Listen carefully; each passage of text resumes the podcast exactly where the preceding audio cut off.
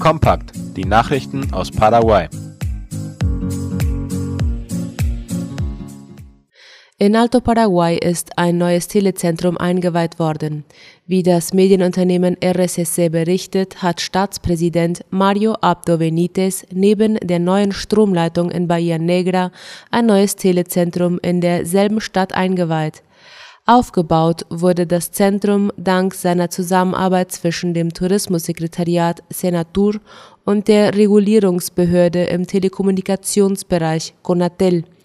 An der feierlichen Zeremonie nahmen neben Abdo Benitez unter anderem auch die First Lady Silvana Abdo, die Senaturministerin Sofia Montiel, der Vorsitzende der Conatel Juan Duarte und der Bürgermeister João Ferreira teil. Das Telezentrum wird täglich von 8 bis 14 Uhr geöffnet sein, heißt es.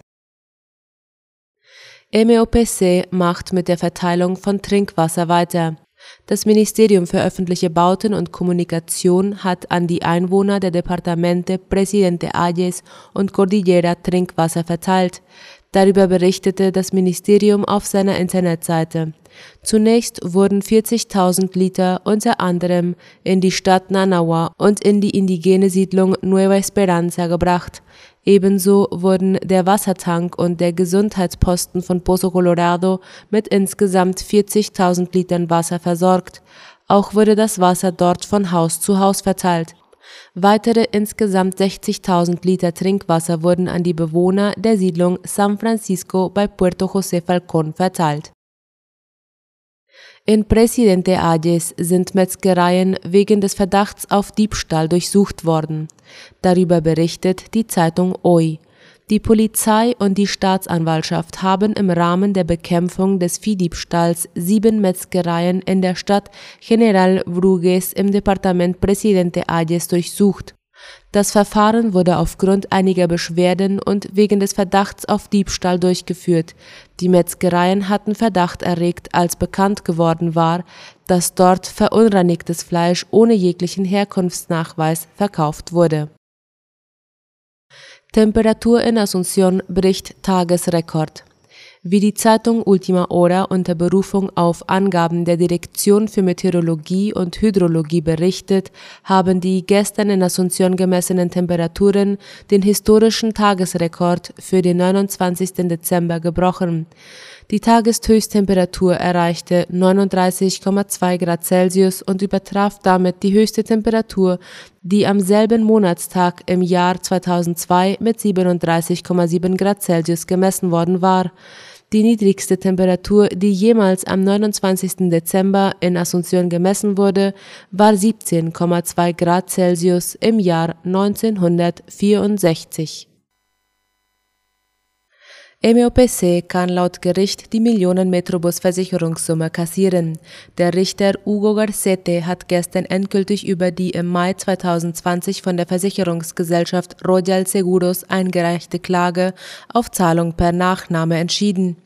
Der paraguayische Staat war laut ABC Color von Royal Seguros angeklagt worden. Gestern hat das Gericht zugunsten des MEOPC entschieden und erlaubt dem Ministerium, die rund 40 Milliarden Guaraníes aus der Police für die treue Erfüllung des gescheiterten Metrobus-Vertrags einzutreiben. Konkret wollte Royal, dass das Gericht die Auszahlung dieser Kaution vom Ausgang eines laufenden internationalen Verfahrens zwischen dem portugiesischen Unternehmen Mota Engil und dem MEOPC abhängig macht.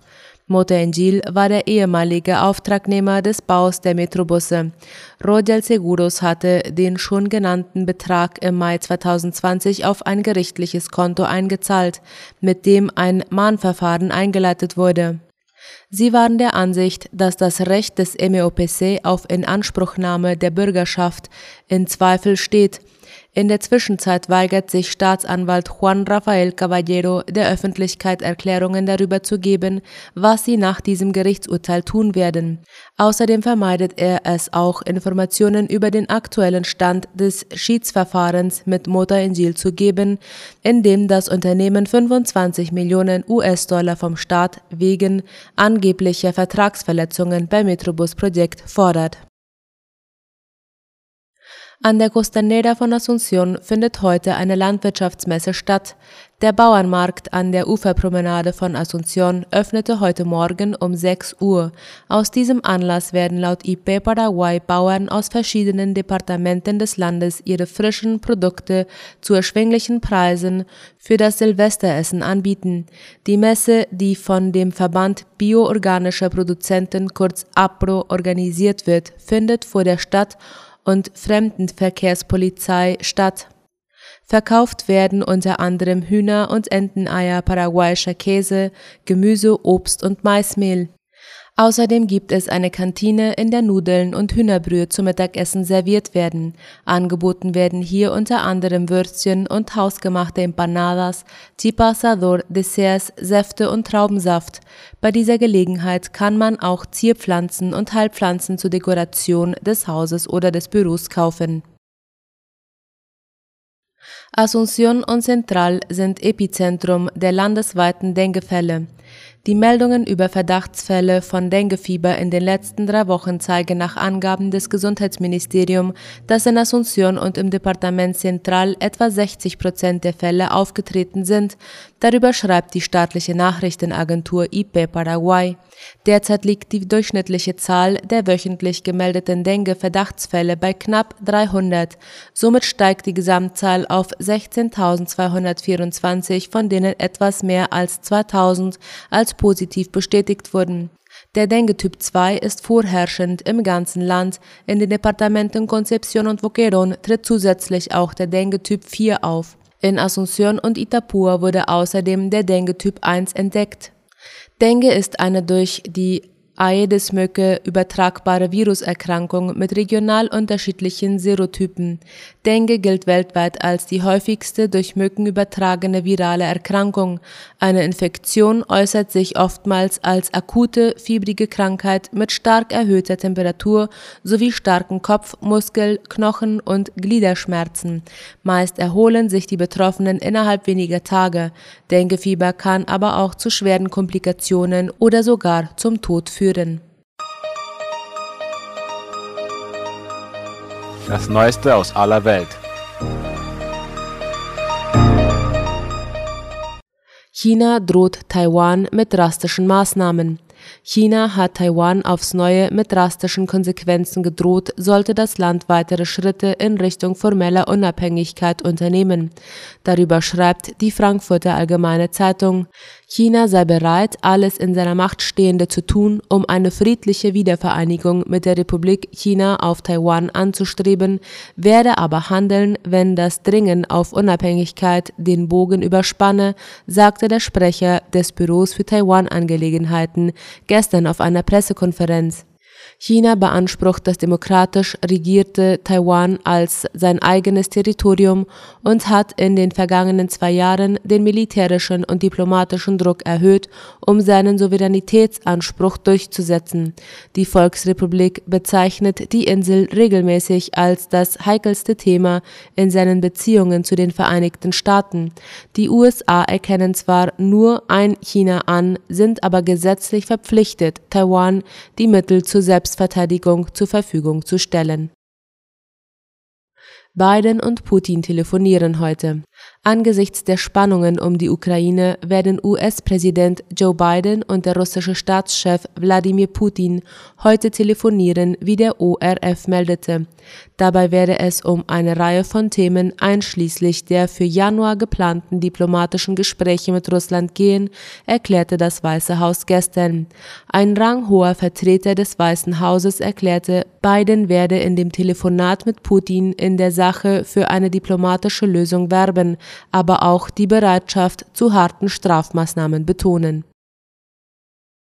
In Europa breitet sich eine Geflügelpest aus. Man erlebe in Deutschland und Europa derzeit die stärkste Geflügelpestepidemie überhaupt, teilte das Friedrich-Löffler-Institut FLI auf der Insel Riems der deutschen Presseagentur mit. Täglich kämen neue Fälle hinzu und das nicht nur bei Wildvögeln, heißt es laut der Frankfurter Allgemeine Zeitung. Ein Ende ist nicht in Sicht. Die betroffenen Länder reichen von Finnland über die Färöerinseln bis Irland, von Russland bis Portugal. Auch aus Kanada, Indien und Ostasien kämen Meldungen, hieß es. Für die kommenden Winterwochen seien das keine guten Aussichten, hieß es vom Bundesforschungsinstitut für Tiergesundheit weiter. Es dominiere der Vogelgrippe-Subtyp H5N1, der auch für Menschen als potenziell gefährlich gilt. Eine Infektion kann in seltenen Einzelfällen tödlich enden. Hongkonger Journalisten werden offiziell beschuldigt, nach der erzwungenen Schließung der unabhängigen Nachrichtenwebsite Stand News in Hongkong haben die Behörden der chinesischen Sonderverwaltungszone zwei Mitarbeiter des Mediums offiziell wegen der Verschwörung zur Veröffentlichung einer aufrührerischen Publikation beschuldigt. Die Anschuldigungen betreffen zwei Männer im Alter von 34 und 52 Jahren sowie ein Online-Medienunternehmen, teilte die Polizei heute laut dem ORF mit. Örtlichen Medienberichten zufolge handelte es sich bei den beiden Beschuldigten um den Chefredakteur von Stand News, Patrick Lam, und seinen Vorgänger Chung Pui Kuen. Gestern waren die Redaktion von Stand News sowie die Wohnungen mehrerer Redakteure durchsucht worden. Die Polizei meldete zunächst die Festnahme von sieben Menschen wegen Verschwörung zur Veröffentlichung einer aufrührerischen Publikation. Stand News erklärte daraufhin, dass es seinen Betrieb einstelle. Iran meldet erfolgreichen Satellitenstart. Der Iran hat heute einen erfolgreichen Satellitenstart gemeldet, wie der ORF schreibt. Eine Rakete des Typs Phoenix habe drei Forschungssatelliten in eine Umlaufbahn von 470 Kilometer Höhe gebracht, sagte ein Sprecher des Verteidigungsministeriums. Das sei eine große Errungenschaft für die Islamische Republik, sagte der Sprecher Ahmad Husseini. Weitere Details gab er nicht bekannt. Nach Angaben des Irans sollen die Satelliten Daten zu Wetter, Naturkatastrophen und Landwirtschaft liefern und keine militärischen Ziele verfolgen. Daher stehe ihr Einsatz im Einklang mit internationalen Vorschriften. Die USA und Israel sehen das iranische Satellitenprogramm jedoch kritisch. Sie befürchten, dass der Iran die Raumfahrttechnik zum Bau militärischer Langstreckenraketen nutzen könnte. Epstein-Vertraute Maxwell ist schuldig gesprochen worden. Die langjährige Freundin des US-Sexualstraftäters Jeffrey Epstein, Ghislaine Maxwell, ist unter anderem wegen Menschenhandels mit Minderjährigen verurteilt worden, wie die Deutsche Welle schreibt. Die Vorwürfe drehten sich um vier heute erwachsene Frauen und umfassten einen Zeitraum zwischen 1994 und 2004. Das Strafmaß wird zu einem späteren Zeitpunkt festgelegt. Ihr drohen viele Jahre hinter Gitter, womöglich wird sie den Rest ihres Lebens im Gefängnis verbringen müssen. In Großbritannien wird vor Engpässen bei Lebensmitteln gewarnt. Kurz vor dem Start neuer Kontrollen von Lebensmittelimporten aus der EU warnt ein britischer Verband vor Engpässen, wie der ORF meldet. Wegen der Umstellung seien schwerwiegende Verzögerungen zu Jahresbeginn wahrscheinlich, sagte der Chef des Tiefkühlkostverband British Frozen Food Federation BFFF Richard Harrow. Darunter könnte es Probleme bei der Lebensmittelversorgung im Januar geben, sagte er. Großbritannien importiert fünfmal mehr Lebensmittel aus der EU, als es in die Gemeinschaft exportiert. Vom 1. Januar an müssen Importeure ihre Lieferungen aus der EU vorab und vollständig beim britischen Zoll anmelden. Wegen Schwierigkeiten im Handel hatte die Regierung in London die Regelung nach dem Brexit zunächst ausgesetzt. In die andere Richtung gibt es bereits seit einem Jahr strenge Kontrollen, als Großbritannien die EU-Zollunion und den Binnenmarkt verließ. Seitdem gibt es immer wieder Probleme im Handel zwischen der EU und dem Vereinigten Königreich.